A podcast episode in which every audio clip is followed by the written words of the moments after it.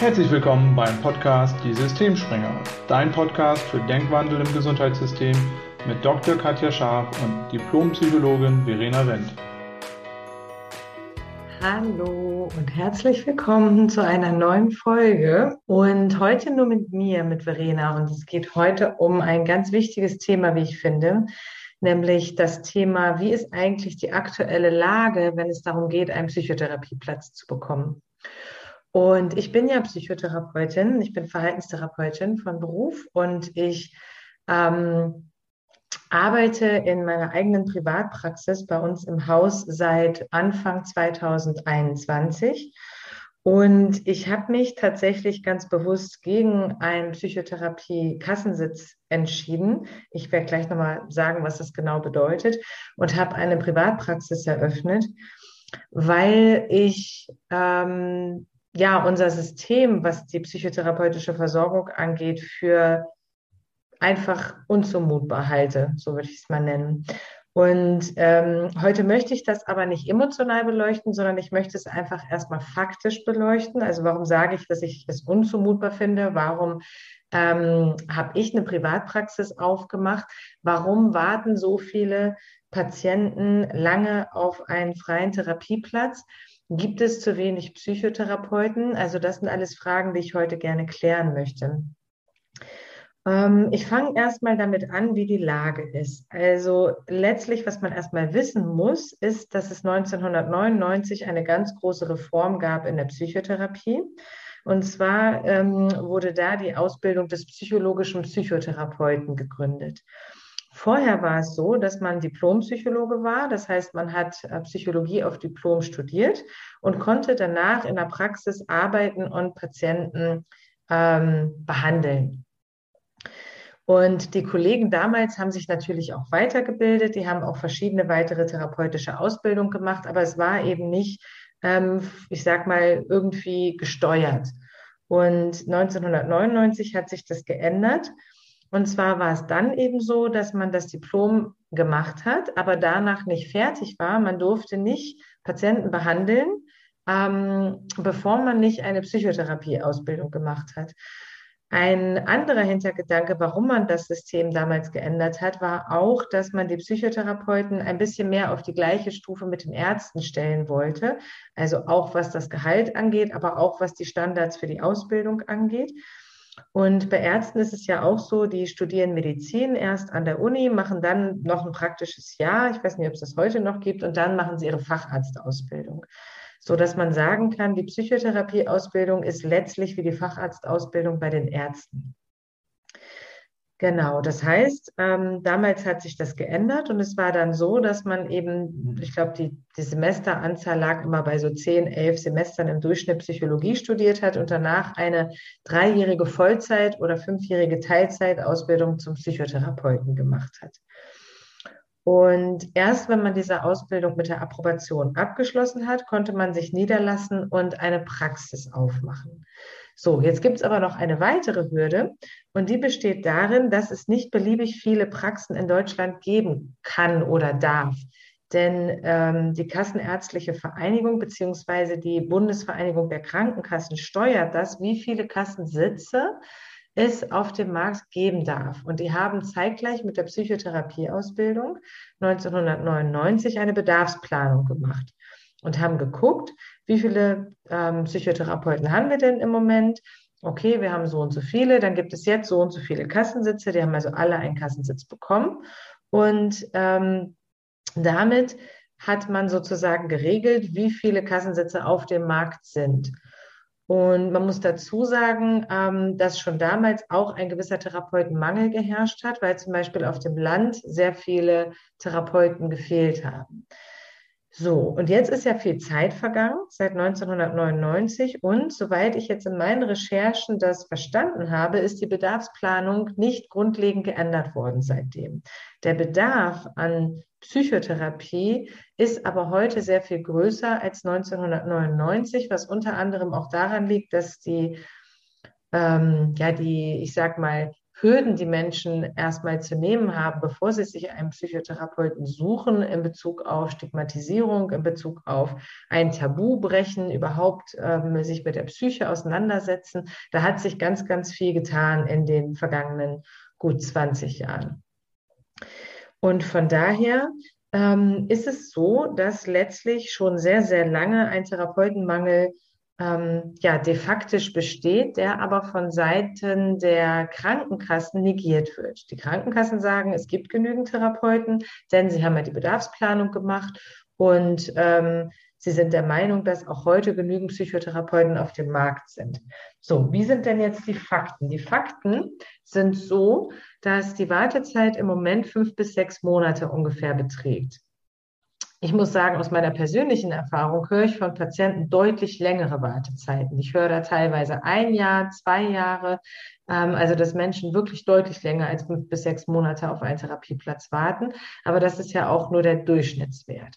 Und es kommt natürlich, muss man fairerweise dazu sagen, auch immer darauf an, wie sehr jemand am Ball bleibt und ob er eben durch, ich sag mal, viele Absagen auch demotiviert ist und es vielleicht erstmal wieder aufs Eis legt und ein paar Monate wartet und hofft, dass es besser wird und dann vielleicht nochmal anfängt mit der Therapeutensuche. Also durchschnittlich aktuelle Wartezeit fünf bis sechs Monate, was trotzdem sehr, sehr lang ist. Genau. Und ähm, wie ich gerade schon gesagt habe, es gibt grundsätzlich genügend Psychotherapeuten, aber es gibt eben nicht so viele Kassensitze, weil die in der Bedarfsplanung festgelegt wurden, die mittlerweile veraltet ist. Was sich jetzt in den letzten Jahren getan hat, es gab 2017 ein neues Gesetz, ähm, und zwar das neue Terminservice- und Versorgungsgesetz, abgekürzt TSVG. Und mit diesem Gesetz gibt es einmal zentrale Terminservicestellen von den Krankenkassen, die einen Psychotherapieplatz vermitteln sollen.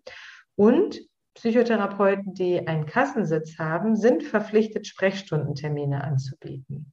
Das heißt, Jemand, der keinen Therapieplatz hat, bekommt einen Sprechstundentermin oder bis zu drei Sprechstundentermine, in denen erstmal geguckt werden soll, ob der Bedarf vorhanden ist, welche Diagnose vorliegt und welche therapeutische Empfehlung gegeben werden kann.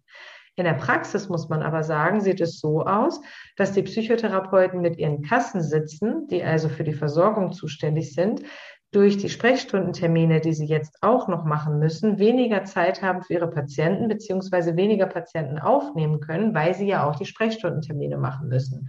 Die Sprechstundentermine bringen den Patienten aber nicht sehr viel, sage ich jetzt einfach mal aus meiner persönlichen Erfahrung, weil sie kriegen zwar eine Diagnose, sie wissen dann, okay, ich habe eine Krankheit von, ähm, die, die behandlungswürdig ist, wo Psychotherapie sinnvoll ist, aber sie haben immer noch keinen Behandlungsplatz.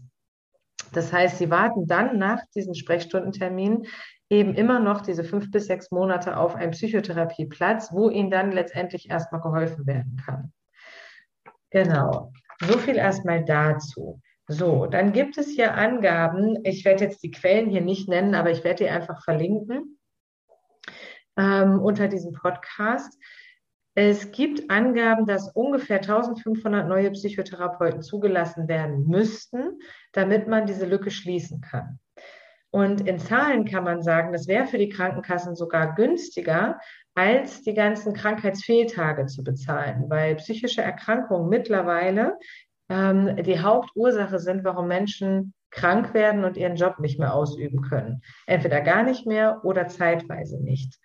Und diese Krankheitstage kosten die Krankenkassen unheimlich viel Geld. In Zahlen ausgedrückt, 2017 waren die Kosten für die Krankenkassen drei Milliarden Euro für Krankengeld in Bezug auf psychische Erkrankungen, die zu Arbeitsausfällen geführt haben. Wenn man 1500 Psychotherapeuten eingestellt hätte, hätte man 150 Millionen Euro bezahlt. Also drei Milliarden Euro gegenüber 150 Millionen Euro. Es wäre also deutlich günstiger, in mehr Psychotherapeuten zu investieren als immer mehr Krankheitstage zu finanzieren.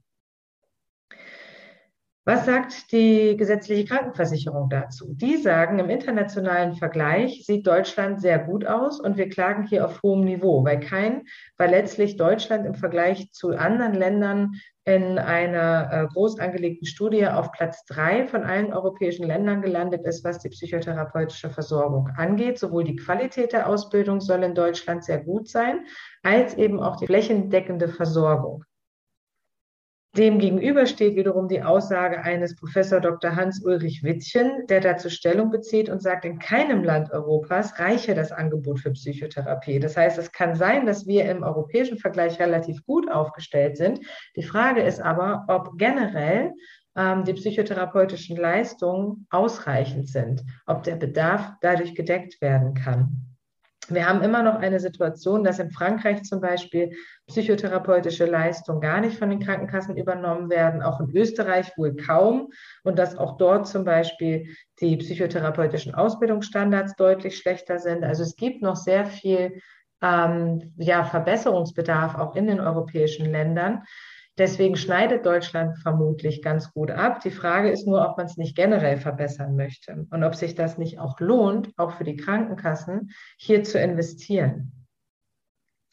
Denn der Krankenstand durch die Psyche, der hat 2021 einen Höchststand erreicht. Im Schnitt ist jeder Beschäftigte 2,6 Tage im Jahr krank gewesen 2021 aufgrund psychischer Erkrankungen.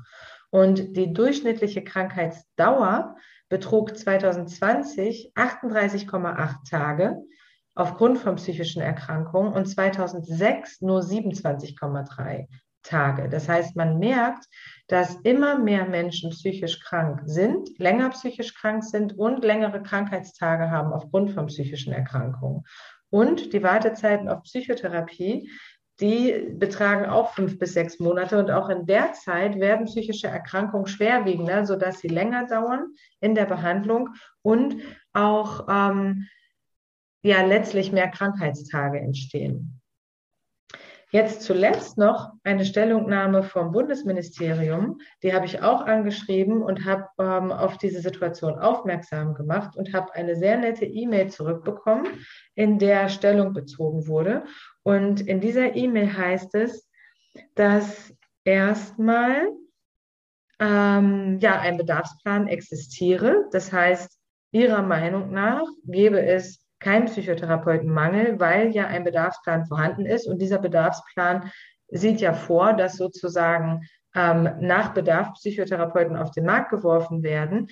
Diese Bedarfsplanung ist aber ja veraltet, denn von 1999 und müsste dringend mal angepasst werden, was aber bislang noch nicht ausreichend passiert ist.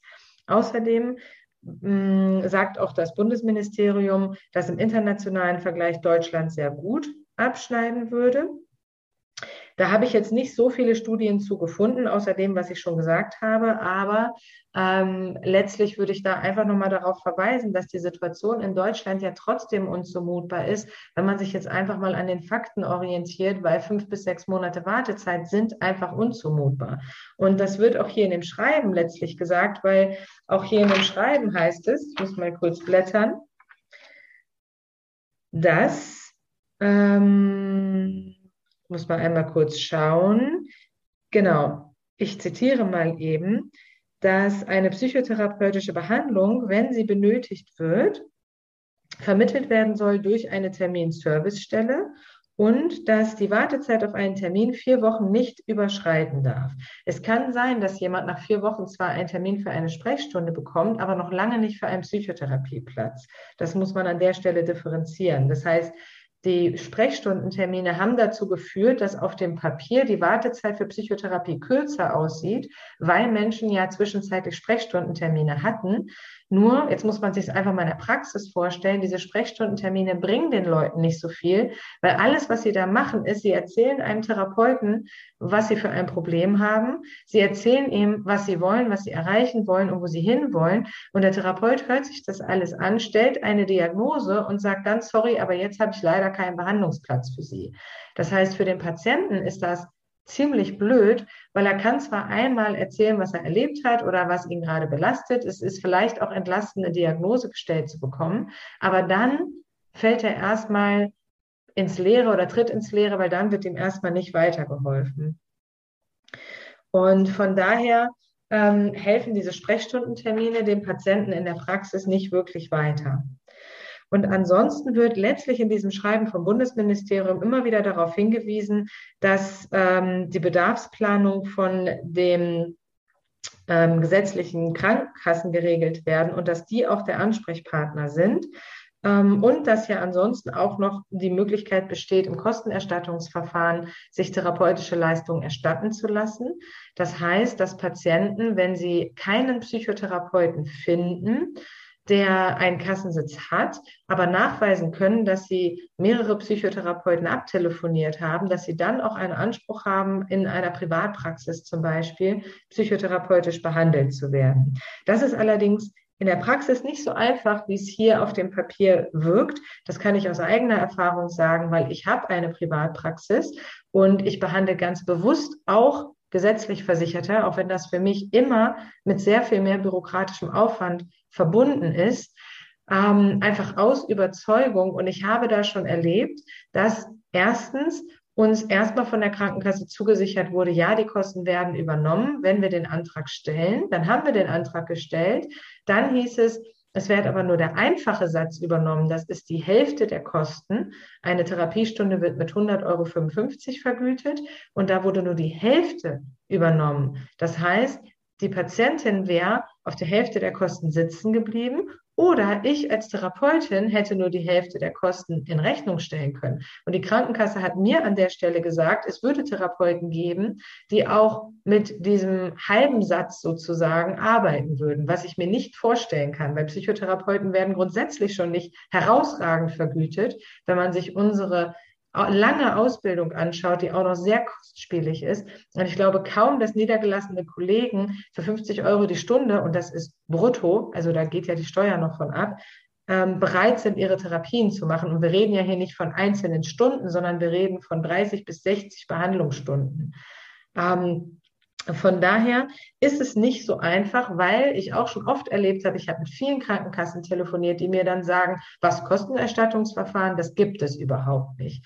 Das heißt, de facto wissen erstmal viele Patienten nicht, dass sie auch im Kostenerstattungsverfahren die Therapie bezahlt bekommen können. Und wenn sie es dann versuchen, werden ihnen so unglaublich viele Hürden in den Weg gestellt, weil die Krankenkassen sich querstellen und nochmal und nochmal und nochmal irgendwas Neues anbringen, um nicht diese Kosten für die Therapie zahlen zu müssen. Und an dieser Stelle sagt jetzt das Bundesministerium oder empfiehlt das Bundesministerium, sich dann an die zuständige Aufsichtsbehörde wenn, zu wenden, die für die Krankenkassen ähm, zuständig ist und Einspruch zu erheben oder sogar den Rechtsweg zu beschreiten. Und das ist auch das Einzige, was ich an der Stelle empfehlen kann.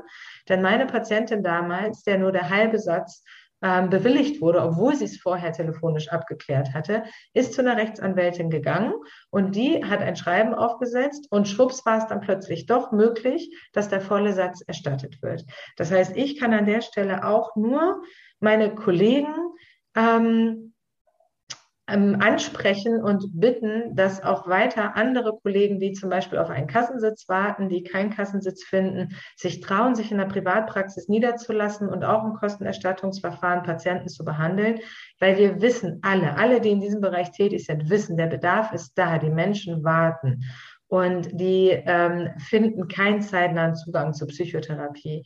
Und nur wenn immer mehr Therapeuten sich trauen, diesen Weg zu gehen und auch im Kostenerstattungsverfahren gegen diese Hürden anzukämpfen, werden die Krankenkassen gezwungen sein, mehr Geld auszugeben für psychotherapeutische Leistungen und wird sich vielleicht auch was am System ändern, sodass in Zukunft es leichter wird für Patienten Zugang zur Psychotherapie zu bekommen. Und an die Patienten gewandt kann ich nur sagen, informiert euch, lasst euch nicht abspeisen.